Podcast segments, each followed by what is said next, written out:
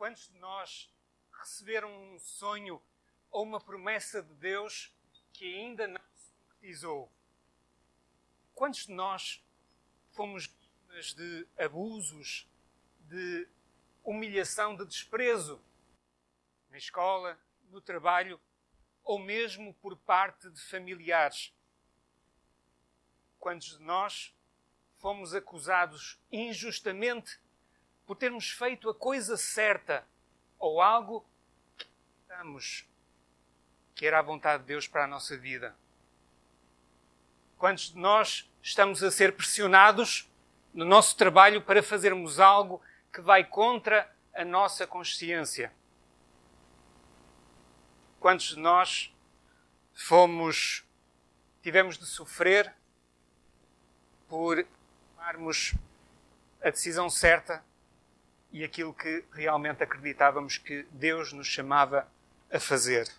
Nesta manhã gostaria de partilhar convosco uh, uma história de uma pessoa, uma personagem do Antigo Testamento, um autêntico herói da fé, apreciado pela sua coragem, pela sua paciência, pela sua perseverança no meio da adversidade, pela sua confiança inabalável em Deus. Refiro-me a José do Egito. Vamos uh, abrir as nossas Bíblias no, li no livro de, de Gênesis, capítulo 37, a começar no versículo 2.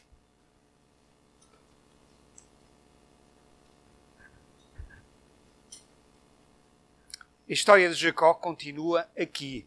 José era um jovem de 17 anos e guardava as ovelhas de seu pai, juntamente com os seus irmãos, filhos de Bilá e de Zilpa, que eram mulheres do seu pai, e ia contar ao pai o mau comportamento dos irmãos. Israel gostava mais de José do que de qualquer outro filho, por ter nascido quando ele já era velho, e ofereceu-lhe uma capa muito vistosa. Ao verem os seus irmãos que o pai gostava mais dele do que de qualquer um dos outros, começaram a detestá-lo e já nem sequer o saudavam. Uma vez, José teve um sonho e foi contá-lo aos seus irmãos. E daí em diante ficaram a ter ainda mais inveja dele do que antes. José disse-lhes: Ouçam lá o sonho que eu tive. Estávamos nós a atar os feixes no campo, e nisto o meu feixe levantou-se e ficou de pé, enquanto os vossos feixes que estavam à sua volta se inclinavam diante dele. Os irmãos replicaram: Será que tu vais ser o nosso rei? Para seres tu a mandar em nós? E por causa dos sonhos e da explicação que ele deu, ainda mais o detestaram. Pois, eh, no versículo 12, um dia os irmãos de José tinham ido guardar o rebanho do seu pai para a região de Siquém, e Israel disse a José: Os teus irmãos andam a guardar o rebanho em Siquém, e eu queria que fosses ter com eles. José respondeu: Vou sim. Jacó continuou: Vai ver como é que estão os teus irmãos e como vão os rebanhos, e manda-me dizer alguma coisa. Depois vemos que José foi procurar os seus irmãos numa determinada localidade, longe de casa, eles não estavam ali, eh, tinham-se dirigido para um local ainda mais distante, e quando ele se dirigiu aos seus irmãos, no versículo 18 lemos, os irmãos viram-no quando vinha ainda longe, e antes dele se aproximar, fizeram planos para o matar. Por isso diziam uns para os outros: Lá vem aquele sonhador. Aproveitemos agora, matemo-lo, matámo-lo e atirámo-lo a um poço dos que há por aí. E depois dizemos que foi uma fera que o devorou. Veremos em que é que param os seus sonhos. Depois, no versículo 25, eh, sentaram-se a comer e repararam que uma caravana de ismaelitas vinha ao longe, dos lados de Gileade. No versículo 26, José, Judá disse então aos irmãos: Que proveito temos nós em matar o nosso irmão e depois ocultar a sua morte? Vamos, mas é vendê-lo àqueles ismaelitas. Não lhe façamos mal, porque afinal é nosso irmão e é do nosso sangue. E os irmãos concordaram. Quando aqueles comerciantes ismaelitas de Madian chegaram ali, os irmãos tiraram José para fora do poço e venderam-no aos ismaelitas por vinte moedas de prata. Estes levaram José para o Egito. Oremos. Que as palavras da minha boca e a meditação do meu coração sejam agradáveis perante a tua face, Senhor, minha rocha e meu libertador. Que o Senhor abençoe a sua palavra. Não é preciso ser psicólogo para se perceber que a família de Jacó era muito equilibrada e problemática. Uh, aquilo que agora diríamos uh, ser uma família disfuncional. Jacó tinha quatro mulheres, duas esposas, duas concubinas e treze filhos, doze filhos e uma filha. Quem acha que ter uma mulher dá muito trabalho, imagine ter quatro. Quem acha que ter um, dois ou três filhos dá muito trabalho, imagine ter uma dúzia. Mas a verdade é que Jacó não soube educar os seus filhos. Os seus filhos mais velhos uh, tornaram-se pessoas rudes, duras, violentas, vingativas. E também Jacó nunca soube lidar com os problemas que iam surgindo na sua família. Quando a sua filha foi violada, ele nada fez. E também não resolveu o problema de, do incesto do seu filho mais velho. E agora, nesta idade avançada, Jacó fez aquilo que os tratados de educação dos filhos dizem que não se deve fazer. Mostrou favoritismo para com o seu filho José,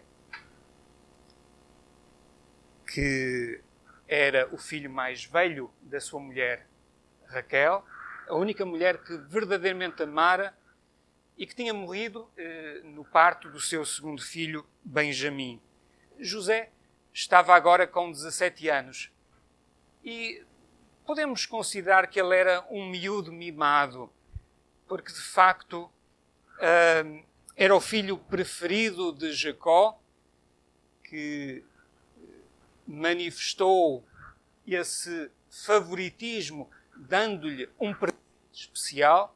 Não sabemos se foi na altura do aniversário de José ou noutra ocasião, mas a verdade é que foi um presente que não deu a nenhum dos, outros, dos seus outros filhos. Deu-lhe uma túnica especial de mangas compridas e de várias cores. Por outro lado, José eh, eh contava ao seu pai eh, as más ações dos seus irmãos, em particular dos filhos das concubinas de Jacó, que parece que eram os piores. E isso, naturalmente, revelava que José não aprovava essas suas ações, mas provocava o ressentimento eh, e a hostilidade dos seus irmãos. Vemos aqui eh, um aspecto positivo da vida de José, é que ele era obediente ao seu pai. Quando Jacó lhe pede para uh, ir ver como é que estavam os seus irmãos, numa ocasião em que estavam já há dias longe de casa, José respondeu uh, no versículo 13: Eis-me aqui, vou sim. E lemos também no início deste capítulo que José apacentava os com os seus irmãos, mas dá-me ideia que ele trabalhava pouco. Uh, provavelmente os seus irmãos não estavam muito interessados nos seus serviços. E José também falava demais. Talvez por eh, uma certa ingenuidade ou uma ponta de orgulho, ou as duas coisas. E houve uma ocasião em que Deus intervém na vida de José. José teve um sonho. Na verdade, foram dois sonhos, mas o seu significado é o mesmo. Deus revelou a José os seus planos para a sua vida e para a vida da sua família. E a primeira coisa que José faz quando acorda do sonho é ir falar, contar esse sonho aos seus irmãos. Um sonho que realmente não é muito favorável para os, para os seus irmãos e que provoca uh, mais os seus ciúmes, a sua inveja. Não sabemos se Jacó alguma vez uh, contou aos seus filhos mais velhos as histórias de Abraão, de mas provavelmente deverá tê-las contado a José, talvez porque José era o único que estava disponível para as ouvir. E até lhe tenha falado de um sonho que tivera Jacó, alguns anos antes, em Betel, quando Deus lhe apareceu, numa altura em que ele fugia do seu irmão Isaú. Os dez irmãos de José, mentalidade pagã, ou seja, viviam como se Deus não existisse. Como já disse, eram homens cruéis, violentos, vingativos. Vemos isso nos capítulos anteriores e neste também.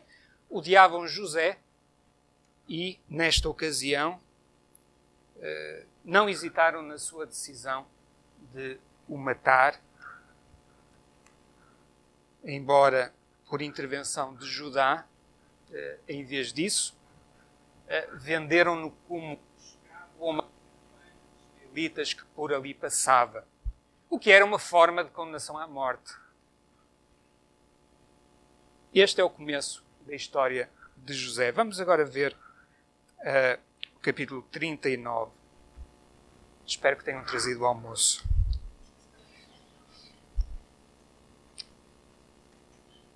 Capítulo 39, versículo 1. José em casa de Potifar.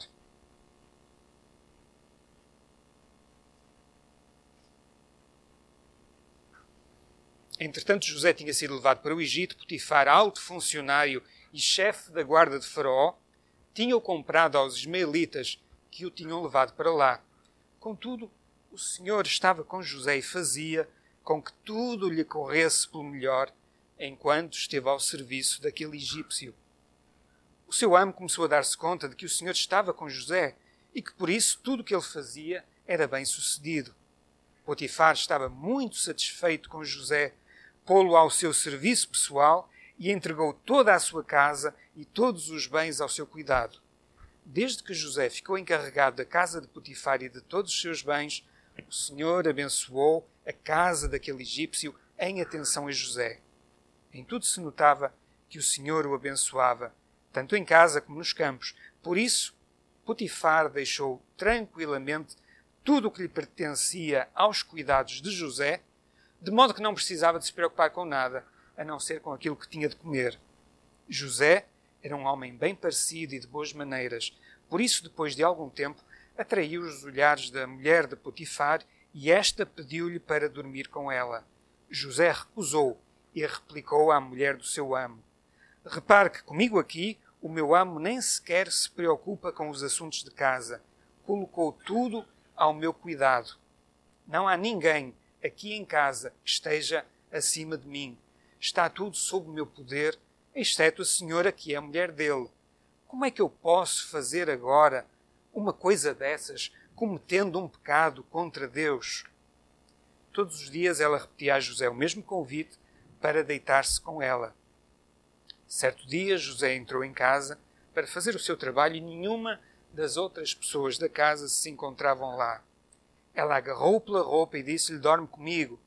Mas ele fugiu para fora de casa, deixando-lhe nas mãos a peça de roupa que ela tinha agarrado. Versículo 16: Ela guardou consigo aquela peça de roupa até que o amo de José chegasse a casa. E contou-lhe desta maneira o que acontecera.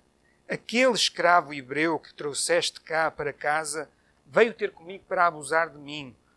E como eu gritei com voz forte, deixou ao pé de mim esta peça de roupa e fugiu para a rua. Quando o amo de José ouviu aquilo da boca da mulher, ficou furioso, especialmente quando ela lhe disse: Foi assim que o teu próprio escravo me tratou.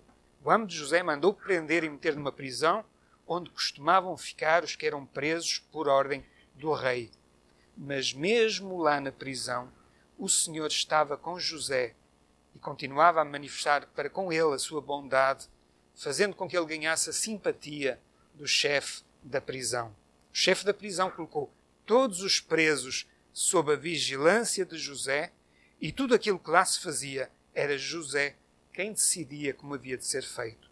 O chefe da prisão não precisava de passar revista a nada do que estivesse ao cuidado de José, pois o Senhor estava com José e tudo o que ele fazia era bem sucedido. Um dos temas recorrentes neste capítulo era estava com José e tudo o que ele fazia era bem sucedido. Ao fim de algum tempo, provavelmente ao fim de alguns anos, as coisas começavam a correr bem para José, que conseguiu conquistar a confiança de Potifar, que delegou em José toda a gestão da sua casa, eh, dos seus outros escravos, de todos os seus bens. Mas o ponto crucial deste capítulo, o momento decisivo da vida foi quando o seu caráter, a sua integridade, a sua obediência a Deus foram postos à prova por uma mulher, provavelmente atraente, a mulher de Potifar, que o convida para ter relações sexuais com ela.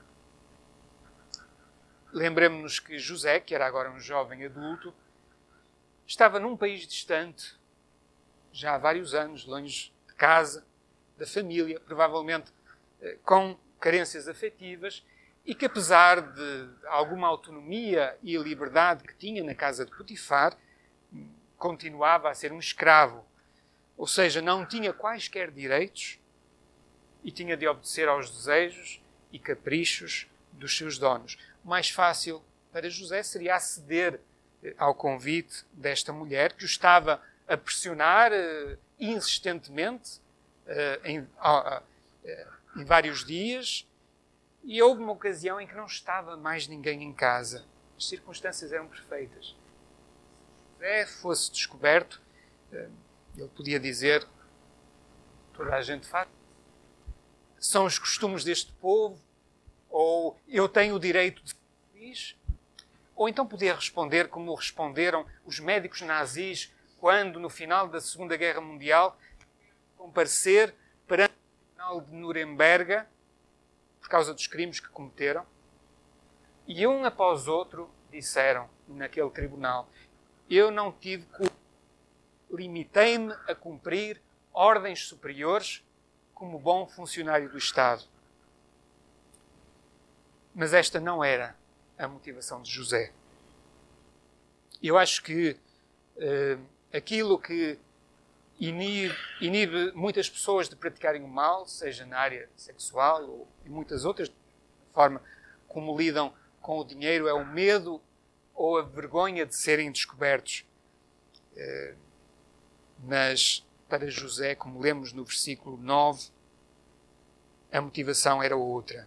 Diz José: Como é que eu posso fazer uma coisa dessas cometendo um pecado contra Deus? Nesta ocasião da tentação de José, eu creio que houve um silêncio no céu para ver qual era a sua resposta. Quando José resiste ao convite da mulher, naquela ocasião acaba por fugir. Eu creio que os anjos do céu disseram yes, ou algo equivalente na língua dos anjos. Mas a verdade é que José não ouviu a aprovação celestial. A recompensa, feito a coisa certa, foi ter sido enviado para a prisão. Eu acho que José devia saber que ser acusado de traição, sendo escravo, era praticamente uma sentença de morte. E o facto de Potifar não o ter morto ali de imediato, perante a acusação da sua mulher, dos outros escravos, para que servisse de lição e, em vez disso, ter mandado para a prisão, provavelmente ele devia ter algumas reservas, algumas dúvidas em relação à veracidade do relato da mulher. Mas ir para a prisão era uma forma de condenação à morte. Raramente os prisioneiros eram libertados, as condições eram miseráveis, sem luz natural, sem condições mínimas de higiene, sem comida adequada, ainda para mais, os prisioneiros muitas vezes amarrados pelas mãos, pelos pés, pelo pescoço, acorrentados uh, como animais. Lemos no, no Salmo 105, versículos 17 e 18, José vendido como escravo a quem puseram correntes nos pés e uma argola de ferro em volta do pescoço. Mas mesmo na prisão, Deus estava com José. Eu não sei o que aconteceria se José tomasse a decisão mais fácil eh, e confortável de ceder à tentação eh, e como agora se diz ter um caso com a mulher de Potifar, mas uma coisa eu sei, os planos de Deus seriam cumpridos, mas a história da vida de José seria muito diferente, como aconteceu, por exemplo, com o rei David, a quem Deus perdoou o seu pecado, mas que acabou por destruir a sua família.